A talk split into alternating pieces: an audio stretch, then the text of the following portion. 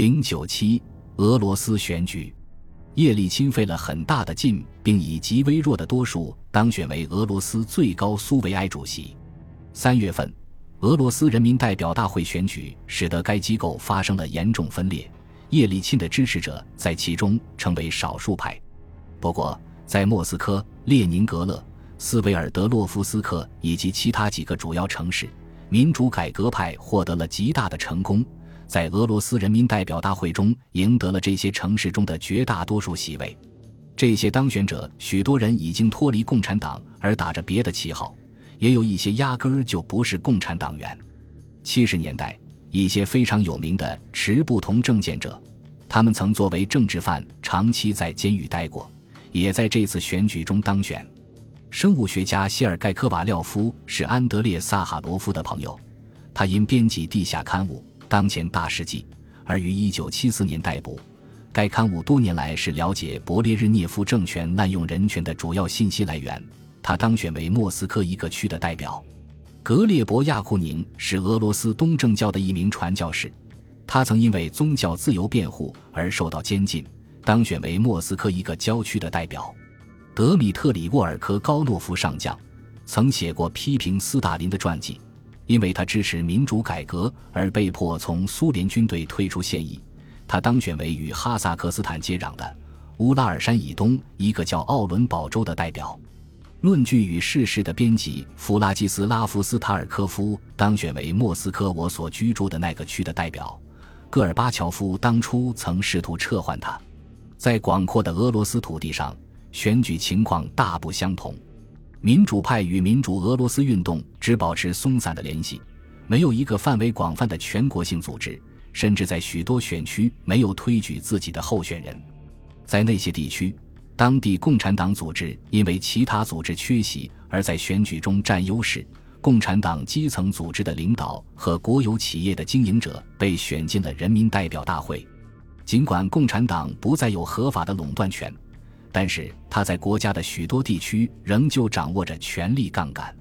直到俄罗斯人民代表大会在五月份召开之前，我像其他的观察家一样，无法推断各种政治倾向间的力量对比。政党、集团和联盟处于不断变动之中。一个星期前的联盟，在下一个星期就土崩瓦解了。许多新当选的代表在政治上是难以预测的人物，我们无法预测他们的政治态度。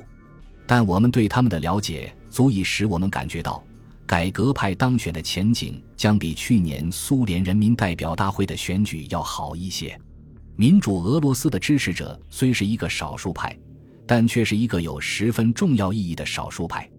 共产党对大会的控制要达到其对苏联人民代表大会的控制程度，显然是有困难的。恰好在俄罗斯人民代表大会开幕后的那一天。我邀请两名新当选的代表共进午餐，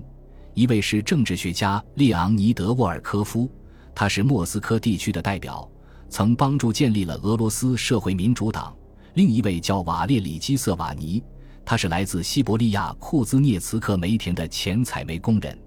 两人都是民主俄罗斯联盟的成员，但是他们关于经济改革的观点有分歧。沃尔科夫认为改革会带来痛苦的调整和改组。而基瑟瓦尼坚决反对可能会增加失业和导致急剧通货膨胀的任何改革措施。不过，关于人民代表大会的政治趋向问题，他们的观点是一致的。他们相信民主俄罗斯最多能获得百分之四十的选票。要想使民主俄罗斯占上风，他还必须从共产党的自由派别中吸引相当多的代表过来。我问他们。叶利钦当选为俄罗斯最高苏维埃主席的可能性有多大？他们回答说，叶利钦当选是有可能的，但远未肯定。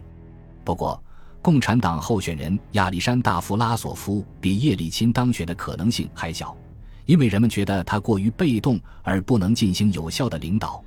弗拉索夫在人民代表大会开幕式上所做的毫无生气的演讲，增强了他给人们留下的过于软弱的印象。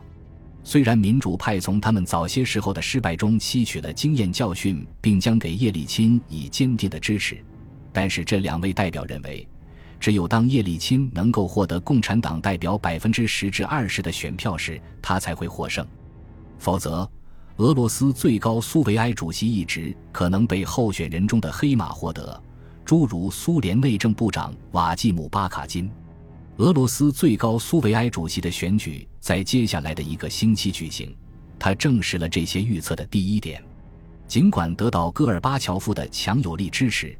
但弗拉索夫还是在第一轮投票中未能当选。第一轮竞选共有七人，叶利钦得到的选票超过了弗拉索夫，但也不足半数。弗拉索夫和其他三名候选人的名字在第二轮选举中被抹掉。叶利钦的主要竞争对手是强硬派共产党头头伊万波洛兹科夫，他已经公开宣称反对改革。在第二轮选举中，叶利钦又得票最多，但仍缺少二十八票。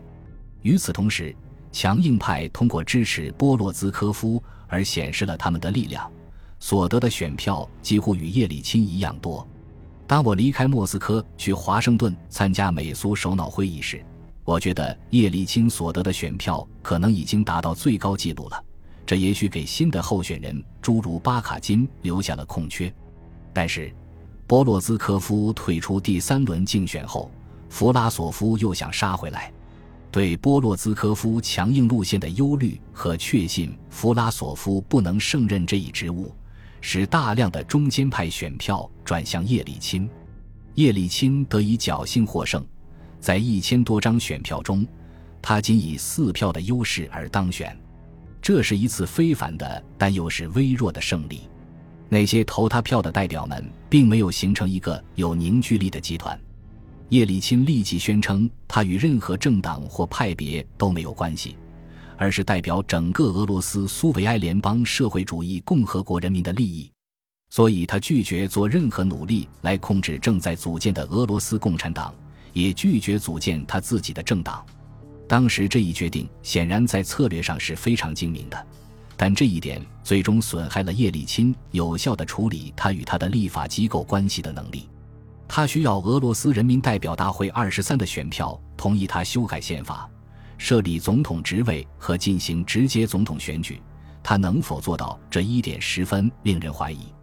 他和他的支持者已经开始谈论俄罗斯实行总统制的必要性，原因显而易见。